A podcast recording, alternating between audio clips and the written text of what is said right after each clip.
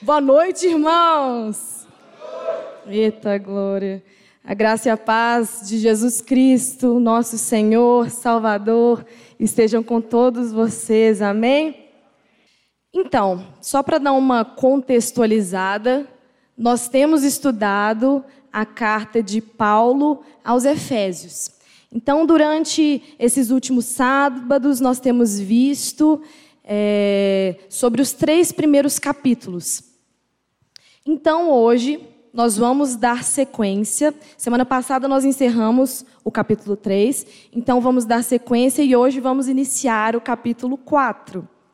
Então eu queria que você rapidamente abrisse a sua Bíblia em Efésios, capítulo 4.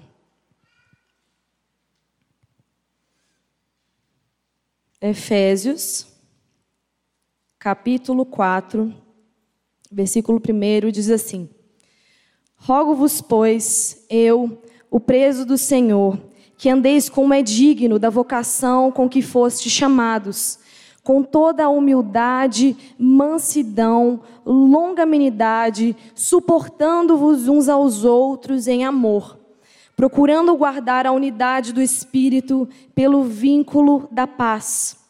Há um só corpo e um só espírito, como também fostes chamados em uma só esperança da sua vocação. Um só Senhor, uma só fé, um só batismo, um só Deus e Pai de todos, o qual é sobre todos, por meio de todos e em todos. Mas a graça foi dada a cada um de nós, segundo a medida do dom de Cristo pelo que diz: subindo ao alto, levou cativo o cativeiro e deu dons aos homens. Ora isto, ele subiu, que é senão que também antes tenha descido às partes mais baixas da terra? Aquele que desceu é também o mesmo que subiu acima de todos os céus para cumprir todas as coisas.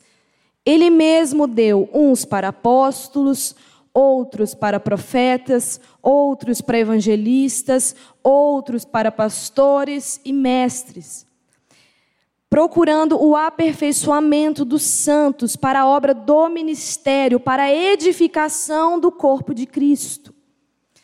Até que todos cheguemos à unidade da fé e ao conhecimento do Filho de Deus a varão perfeito, à medida da estatura completa de Cristo, para que não sejamos mais como meninos inconstantes, levados de um lado para o outro por todo o vento de doutrina, pelo engano dos homens, que com astúcia enganam fraudulosamente.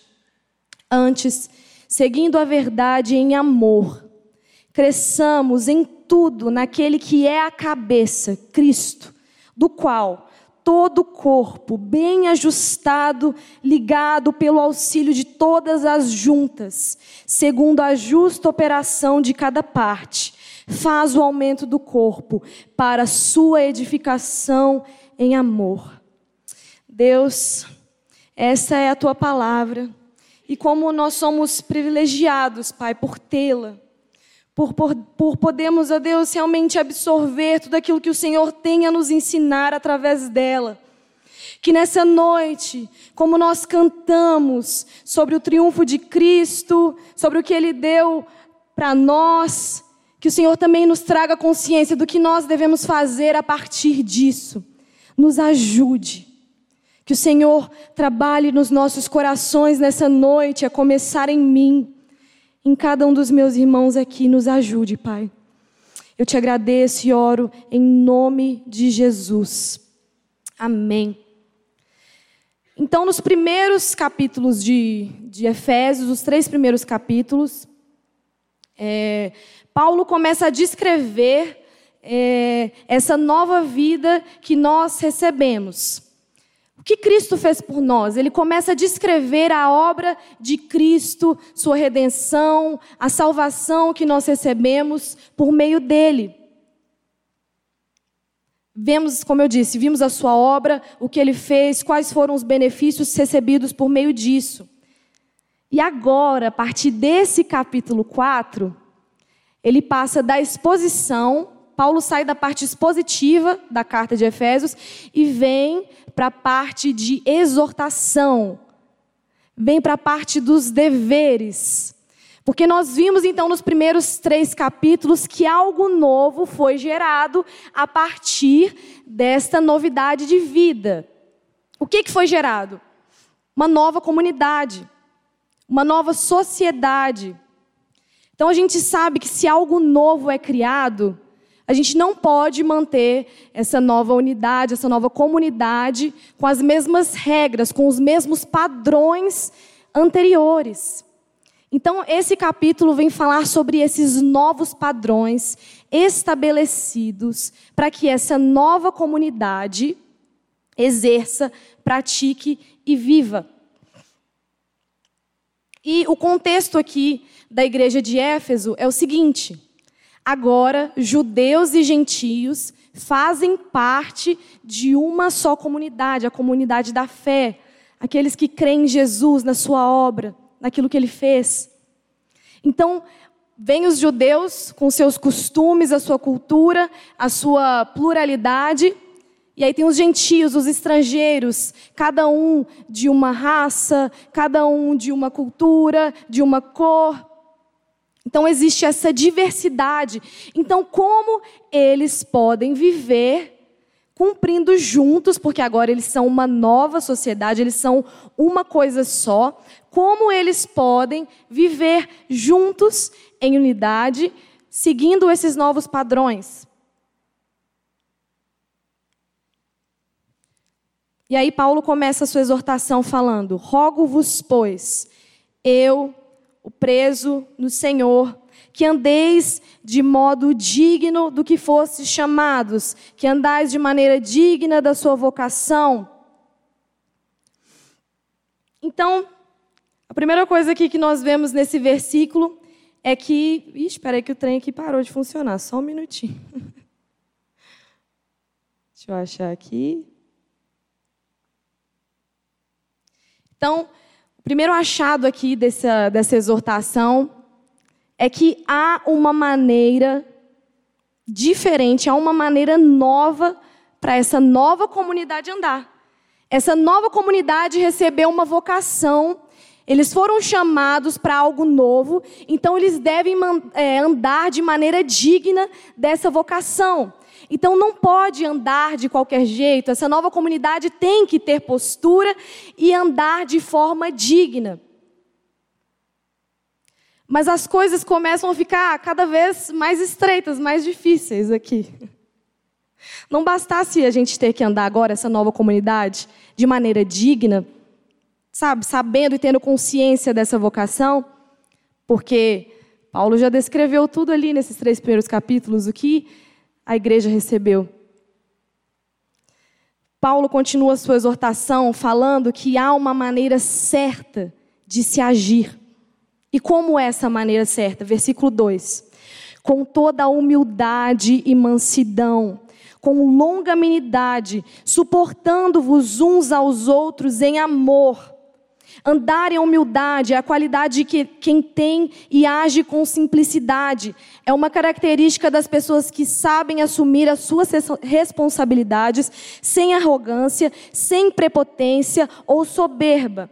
A humildade é de extrema importância porque faz a pessoa reconhecer suas próprias limitações com modéstia e ausência de orgulho, porque o orgulho é o contrário da humildade e o orgulho é tudo aquilo que iniciou todas as coisas. Foi o orgulho que fez com que Lúcifer caísse e virasse quem ele virou.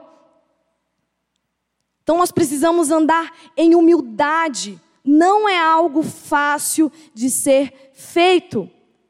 Mas aí, ainda não acabou, nós precisamos andar em mansidão. Essa nova comunidade não precisa só ser digna da sua vocação, andar dessa maneira, ela não precisa só andar em humildade, ela precisa andar em mansidão. Mansidão é aquele que é suave, brando, pacífico. E aí, continuando, ele pede que nós andemos também em longanimidade Longanimidade quer dizer paciência, tolerância, perseverança, não facilmente provocado.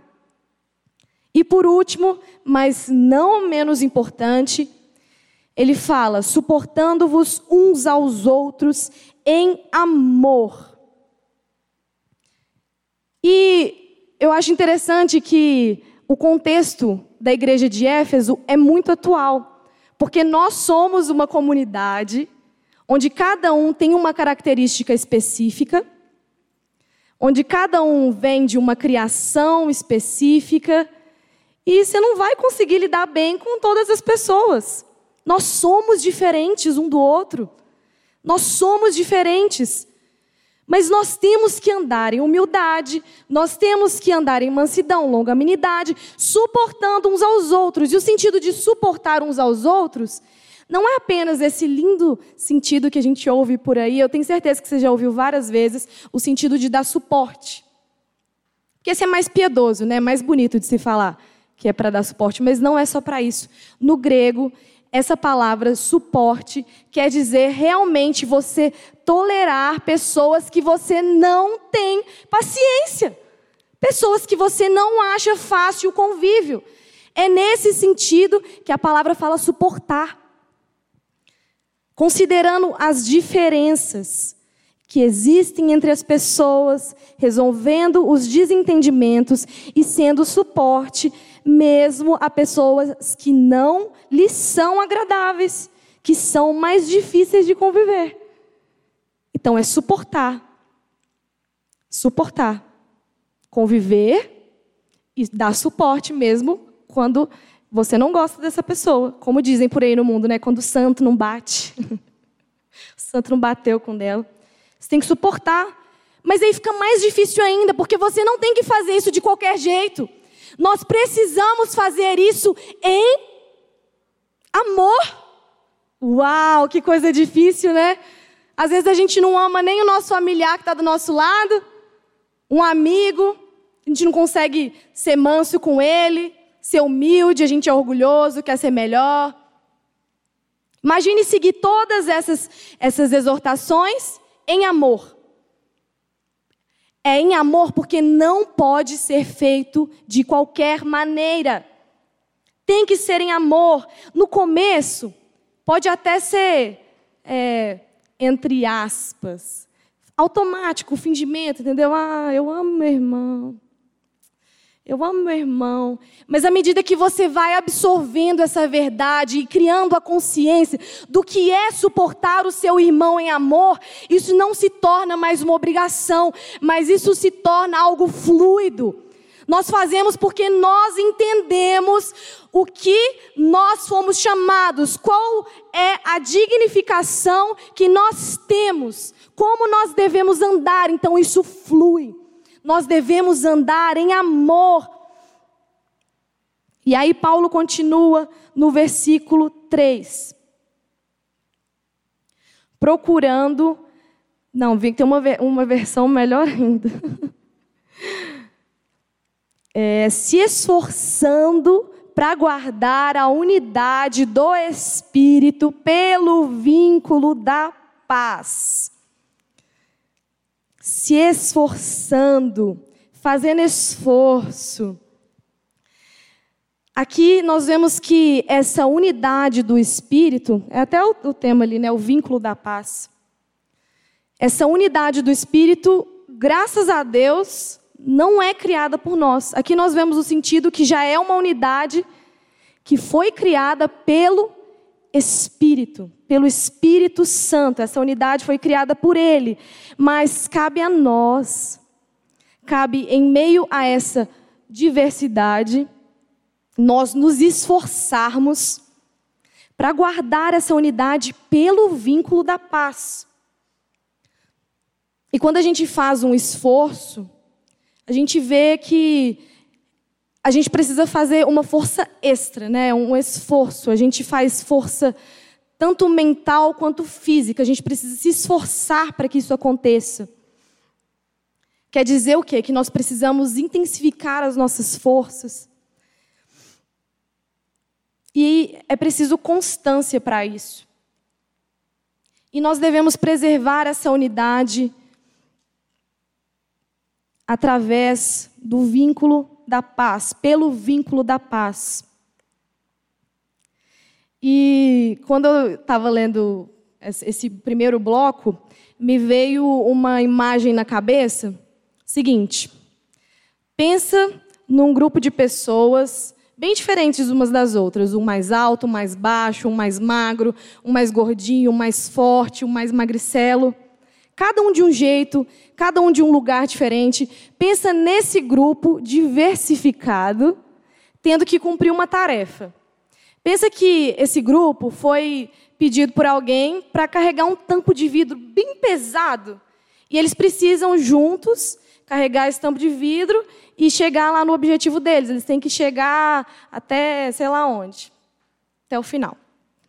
E aí eles começam a carregar esse tampo de vidro. E até então está tudo ok. Aí eles estão andando em linha reta. Ah, tá ok, todo mundo se esforçando, fazendo a sua parte, um colocando mais força, o outro ajudando, tal, tal, tal, tal, tal. Aí, de repente, um avista uma escada em espiral. Pronto, está lançado o problema. Como que a gente vai fazer para passar com esse vidro nessa escada? Um já grita: Ah, não, tem que voltar. Não, não, não, não vai dar para carregar esse trem, não. O outro, calma, gente, dá, vamos fazer isso, vamos dar a volta. Vamos chamar mais gente ali? O outro, para, gente, para, vocês vão acabar com tudo. Aí o outro, isso é culpa da Dilma. Aí outro fala assim: não, isso é culpa dos bolsominion. Aí a guerra está instalada. E aí eles começam a, a, a, a discutir, e aí o problema foi plantado. E aí, obviamente, há o risco de deixar o vidro cair, danificar o vidro e ele não ser exposto da maneira com que ele deve ser exposto. Por isso a gente precisa se esforçar e mais, como esse exemplo que eu citei, nós precisamos viver em paz. O nosso vínculo é a paz. A paz é a cola que nos une. A paz é aquilo que nos mantém juntos. A paz é uma relação de pessoas que não estão em conflito, que não estão em guerra. Paz é acordo, paz é concórdia. A paz é a cola que nos une. E quando não há esse vínculo, nós estamos distorcidos, nós não estamos vinculados. Há um problema. Ou seja, queridos, esse padrão que Paulo está expondo aqui para a gente, nos exortando, é alto demais. É alto demais. Mas por que que nós devemos agir de todas essas maneiras que foram citadas até agora? Por quê? Olha aí para sua Bíblia, vamos lá para o versículo 4. Nós devemos agir assim porque há um só corpo, um só espírito, como também fostes chamados em uma só esperança da vossa vocação. Temos que ter paz, porque somos um, somos um corpo. Somos um nessa pluralidade que somos, essa diversidade que somos, judeus e gentios, somos um corpo. Então, por que, meu querido, se a pessoa crê no mesmo Jesus que você, na mesma obra redentora, se ele crê no Espírito Santo, no Pai, no Deus Pai, na Trindade, ele crê em toda a obra de Cristo. Por que, que a gente tem ido para a internet? Porque o cara diverge de opinião política com a gente? Por quê? Você está incitando a guerra por quê? Por que a gente está incitando guerra? Sabe o que é isso? É pegar uma arma, mirar para o seu pé e dar um tiro no seu próprio pé. Você está se automutilando. Porque você pode divergir de opinião, você não pode divergir de fé. Se a pessoa estiver pregando uma heresia, ok, mas não cabe a nós incitar a guerra. Eu falei de política porque é algo que eu sempre vejo no meu Instagram, mas isso vale para várias outras coisas da nossa vida. Em todos os nossos relacionamentos. Nós somos um. Nós somos um corpo. Nós temos um só espírito e, fos, e fomos chamados em uma só esperança da nossa vocação. Continuando.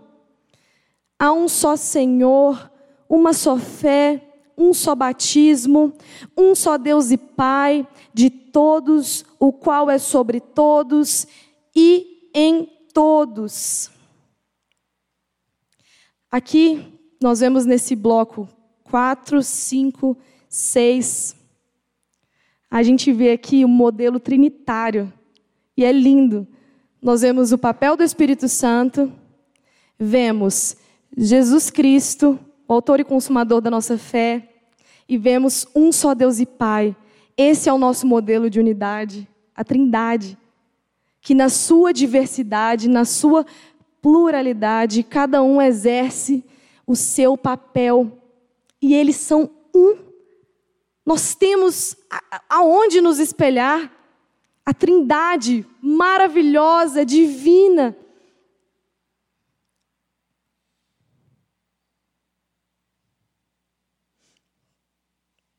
Continuando.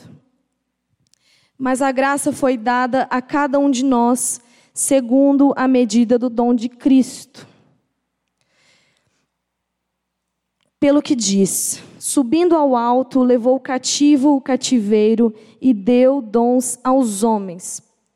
Ora isso, ele subiu, que é senão também antes que tinha descido às partes mais baixas da terra?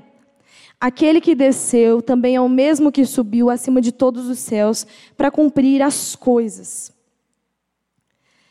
Então, recapitulando, nós somos chamados para andar juntos em unidade mesmo em meio à adversidade, seguindo o mesmo caminho e direção. Nós temos um só Espírito que nos chama, nos une no corpo, revela a esperança. Nós temos um Senhor, Jesus Cristo, que é o objeto da nossa fé.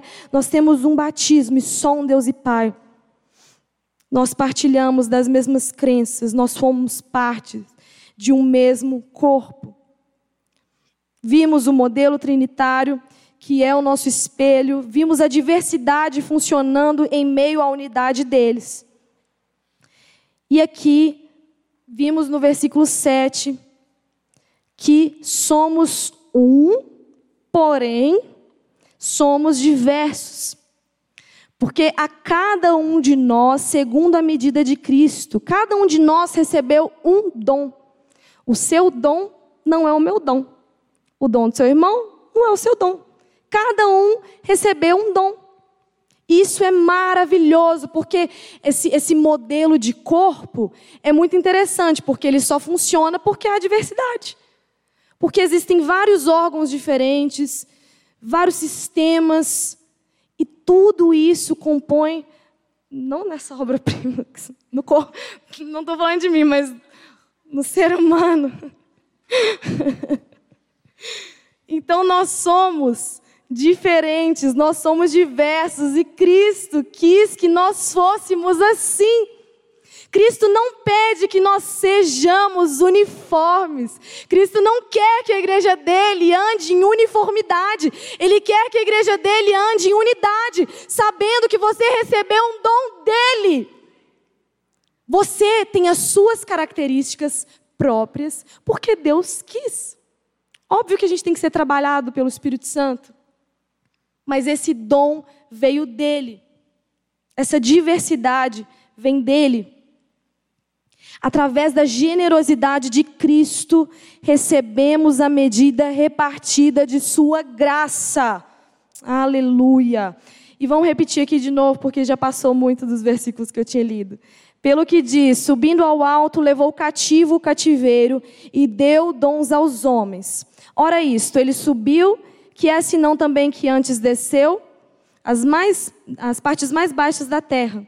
Aquele que desceu é também o mesmo que subiu acima de todos os céus para cumprir todas as coisas. Paulo aqui está descrevendo o triunfo de Cristo. E é uma referência ao Antigo Testamento. Salmo 68 fala de um reinado triunfante de Deus no Templo de Jerusalém. É uma figura do trono do Senhor dos céus. Aí Paulo vai ampliar esse conceito ao falar da ascensão de Cristo ao céu. E aí, é, o que eu achei muito interessante é que a gente pode tentar imaginar aqui, é, numa ilustração a figura de um rei.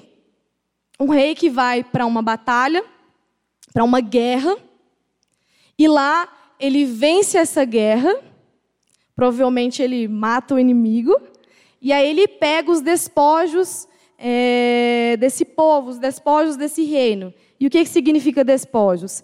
Recompensas por uma, uma batalha vencida ou bens de conquista adquiridos após o guerreiro ter vencido a guerra e tomado de seu adversário, que na maioria das vezes até está morto ou feito prisioneiro.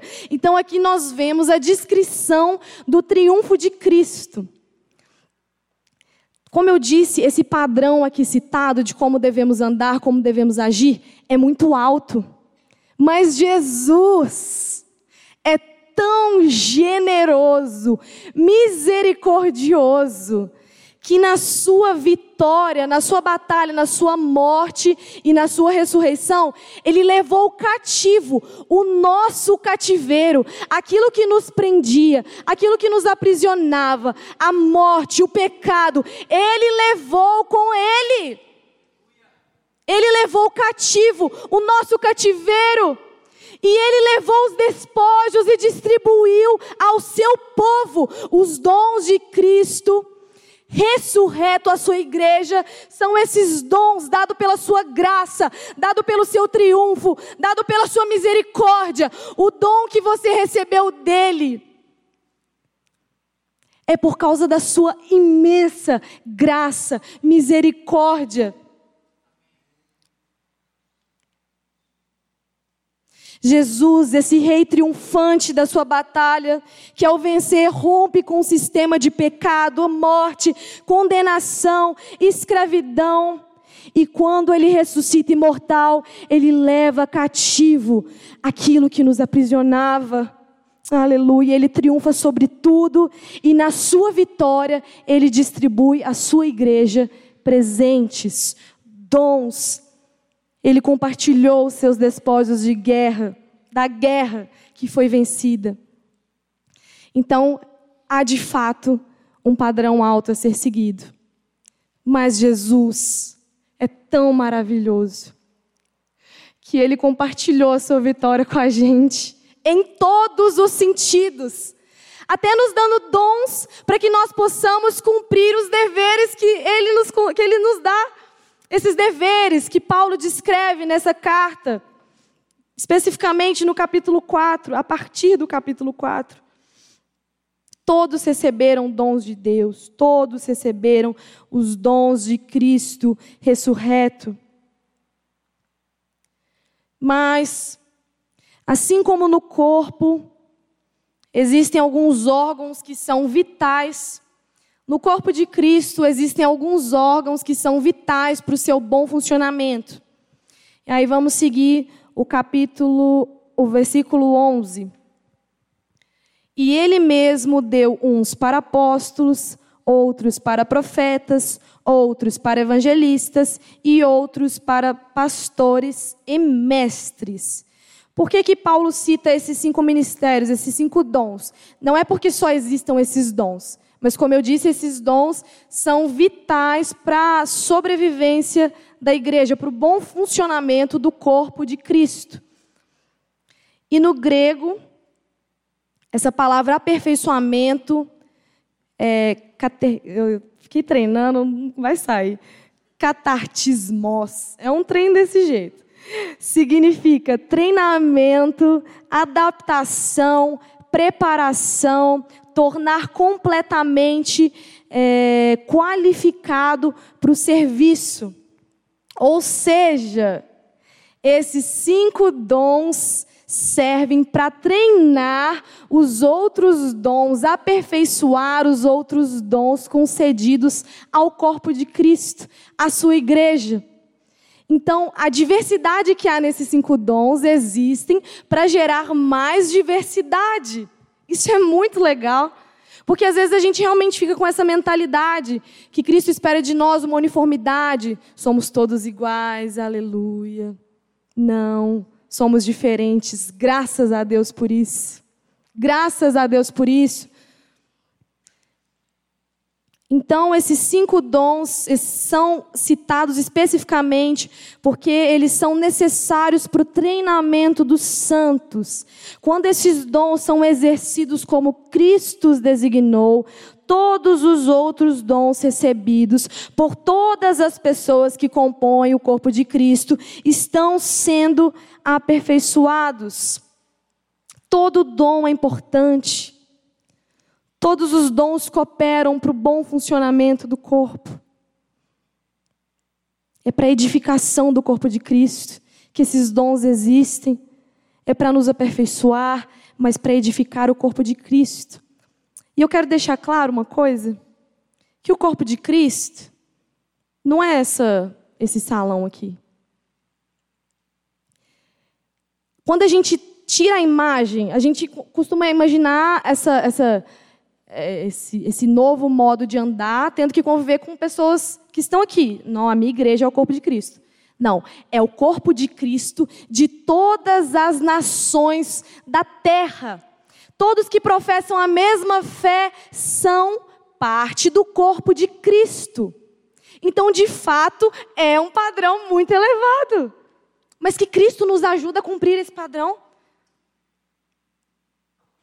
O corpo de Cristo não é só isso. O corpo de Cristo é tudo, por isso que nós temos que ter tanto cuidado para não nos mutilarmos. Qual é o sentido de você expor o corpo de Cristo? Incitar a guerra com seu irmão só porque ele pensa diferente de você? Se Deus fez a gente para ser diferente, qual que é o problema? Então, os dons servem para a edificação do corpo de Cristo. Os dons foram concedidos para a edificação da igreja.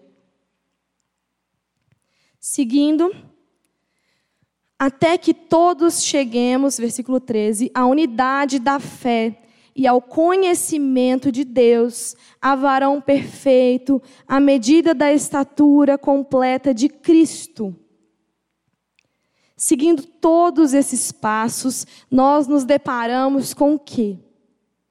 Maturidade. É isso que Cristo espera da igreja dele, do corpo dele. Maturidade. É não só entender tudo aquilo que precisa ser feito, viver. Até que nós sejamos de fato uma unidade. Será que um dia a gente vai conseguir ser uma unidade como a trindade é? Porque a gente é um corpo só.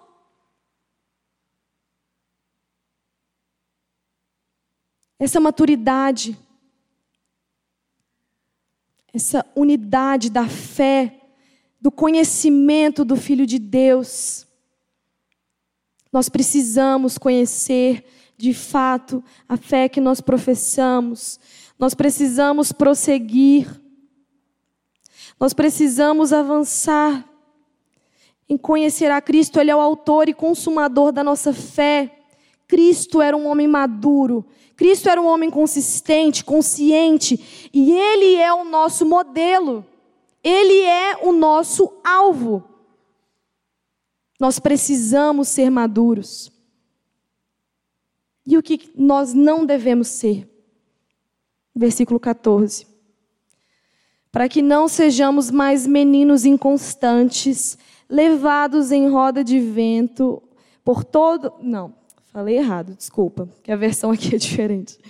Para que não sejamos mais meninos inconstantes, levados em roda por todo o vento de doutrina, pelo engano dos homens, que com astúcia enganam fraudulosamente. Então nós temos que ter maturidade, conhecer a fé que nós professamos, andar à altura do nosso chamado, em humildade, em amor, buscando a estatura de Cristo, nos espelhando nele, tendo ele como alvo. Para que que isso serve? Para nós termos maturidade. Para que nós não sejamos mais meninos, porque meninos são inconstantes. A figura de uma criança aqui é justamente para falar isso, inconstância. Com certeza, no culto tem demais. A criança está aqui chorando, aí daqui a dois segundos ela está rindo. Aí ela fala, estou com fome. Não, quero dormir. Ah, não, quero assistir desenho, quero Baby Shark. Não, agora eu quero pular, agora eu quero. Inconstância. Crianças são inconstantes. E se espelham, se chega uma pessoa para uma criança que ainda está em formação e fala alguma coisa para ela, ela vai achar que o que a, o adulto está falando é verdade. Porque ela ainda não tem convicção daquilo que o adulto está falando. Por exemplo, outro dia, eu estava com a minha sobrinha, ela tem seis anos, e eu pisei num caramujo na cozinha da casa dela. Pisei num caramujo, aí fez aquela bagunça, tentei varrer o caramujo, aí sujou mais ainda o chão. Aí eu virei para ela e falei assim: Laurinha, não vai na cozinha, porque tá tudo sujo de caramujo, não vai lá não. Aí ela esqueceu que tinha esse caramujo na cozinha, ela foi na cozinha, e aí ela voltou, tá sentadinha coçando o pé. Aí a tia madura chegou para ela e falou assim: Laurinha, vai nascer um caramujo no seu pé. Ou, oh, para quê? Começou a chorar. E aí, na mesma hora que ela estava coçando o pé, ela começou a coçar a testa. Tô assim, Laurinha, vai nascer um caramujo na sua testa. Ela, não, titia, não, chorando. Aí ela, mas vai nascer no seu pé também, que você pisou no caramujo. Falei assim, vai nascer junto com o seu. E aí, nessa hora, minha irmã me ligou. Aí eu falei assim, Dani, Traz, por favor, um remédio para caramujo, porque a Laura pisou num caramujo, vai nascer um caramujo. E ela acreditou. Foi tortura, eu sei, me arrependo. Tia, né? Mas bate esse vento da imaturidade com as crianças. Mas ela, inocente, tadinha, olhando para a figura da tia, que acha que tem mais vivência, mais experiência, Acreditou que ia nascer. É a mesma coisa quando o filho engole um caroço de melancia e fala que vai nascer uma melancia na barriga. Eu já ouvi que ia nascer um pé de laranja na minha barriga. Vocês já ouviram? Certeza. Ou seja, se nós não formos maduros, firmados na nossa fé, vão vir pessoas, falsos profetas, falsos mestres, vão falar qualquer baboseira e a gente vai falar assim: uau, que top, eu vou com esse cara. Nossa, que doido! Agora a moda é distribuir dente de ouro, esse vento de doutrina. Ah, eu quero dente de ouro. Uh! O vento vem e passa. Aí o povo que recebeu dente de ouro deve estar tudo vendendo agora por causa da crise, né? Pelo menos para isso serviu esse vento de doutrina. Mas nós precisamos ter conhecimento suficiente da nossa vida da nossa nova vida em Cristo, da Sua obra, do seu propósito, se nós não conhecemos esses valores, esses deveres, nós não estamos baseando a nossa existência na, na fé nele. Provavelmente nós não temos fundamentado a nossa fé no lugar certo. Quando nós estamos convictos, alicerçados, arraigados em prol de algo que conhecemos, as pessoas podem falar o que for você sabe onde você está. Se estamos firmados, pode vir qualquer vento, qualquer homem, qualquer profecia, qualquer coisa. Você está firmado, porque você sabe em quem você crê, você sabe qual é a sua obra, você sabe o que você se tornou a partir da sua obra, você sabe para onde você vai. Mas isso exige de nós maturidade, para que não sejamos mais meninos inconstantes para que não mais sejamos enganados. Nós precisamos crescer.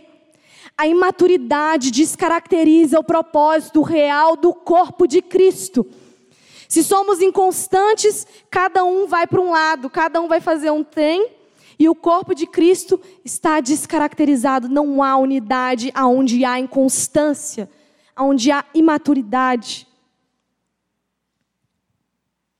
Versículo 15. Antes, seguindo a verdade em amor, cresçamos em tudo naquele que é a cabeça, Cristo. Cristo é a cabeça desse corpo.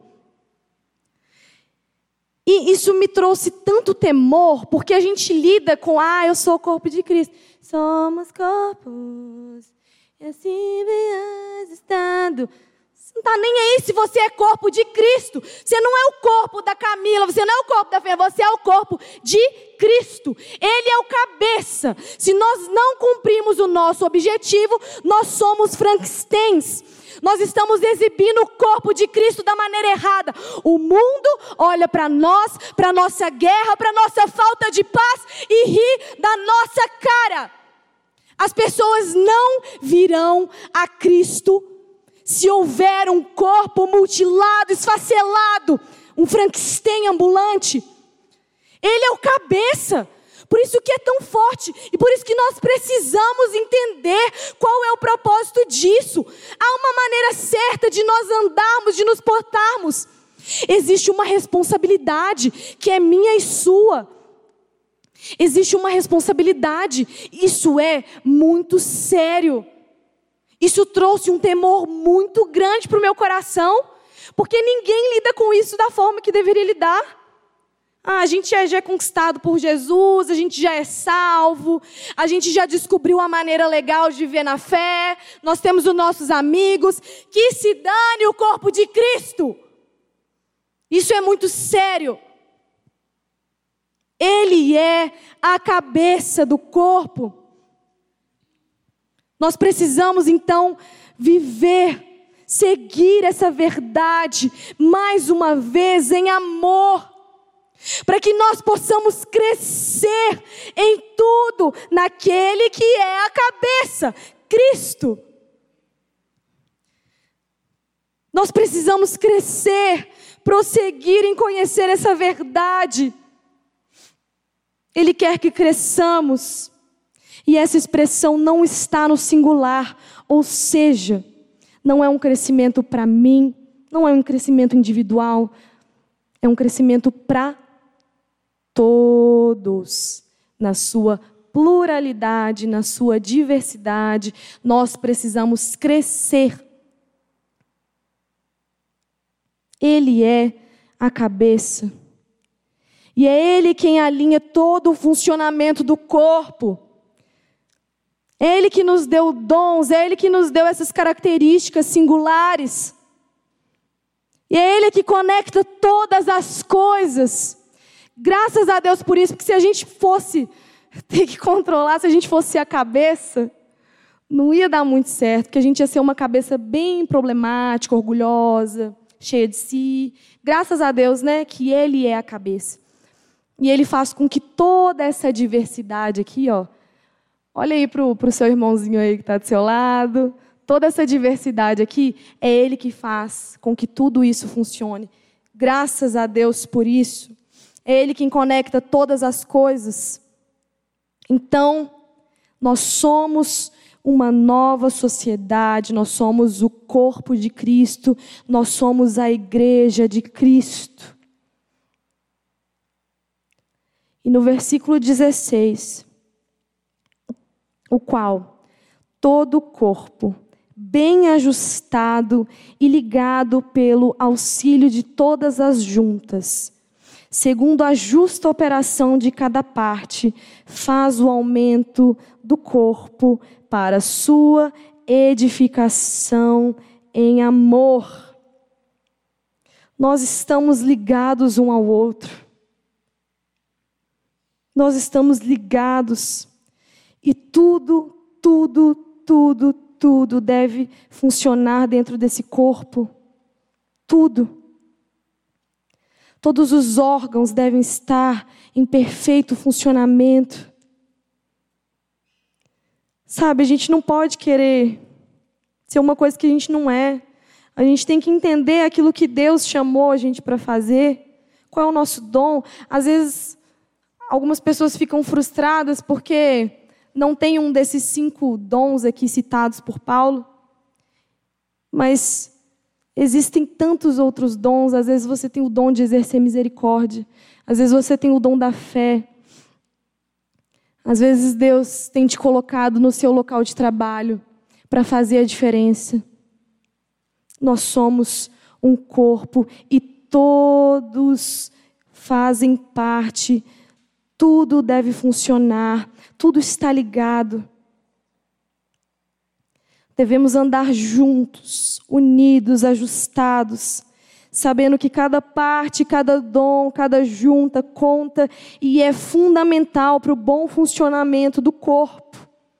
À medida que melhoramos o funcionamento do corpo, ele vai crescendo em estatura. Então, à medida que nós vamos amadurecendo, que nós vamos sendo ajustados, o ajuste às vezes não é algo fácil de acontecer. Então, às vezes, vai demandar uma pequena dor de crescimento, faz parte. Mas, se há esse ajuste, e se nós cumprimos e somos esse corpo como Cristo quer que nós sejamos, estamos edificando tudo isso em amor. Então, o corpo realmente cresce, cresce em números. Quando o mundo olha para nós e vê uma igreja unida, uma igreja que vive em paz, não incita a guerra, ele enxerga o real propósito de Cristo. Nós somos o seu corpo. Nós somos essa nova comunidade que Paulo descreve na carta aos Efésios. É um padrão que nós devemos seguir. É um padrão que nós devemos seguir. Deus quer que nós cresçamos, que conhecemos toda a verdade e a proclamemos em amor. Estamos seguindo Cristo, que é a base de tudo o que fazemos. Ele nos mantém juntos. Precisamos cooperar com o que Cristo confiou a nós. Então, nessa nova sociedade, nós precisamos andar de maneira digna, humilde, em mansidão. Nós precisamos suportar uns aos outros em amor. Nós precisamos perseverar e preservar a unidade e ter paz uns com os outros, pois isso nos mantém unidos. Somos um corpo com muita diversidade, porém somos um povo e esse corpo é enriquecido pela diversidade dos dons dados por Cristo. Nós precisamos nos aperfeiçoar. Nós precisamos dessa maturidade.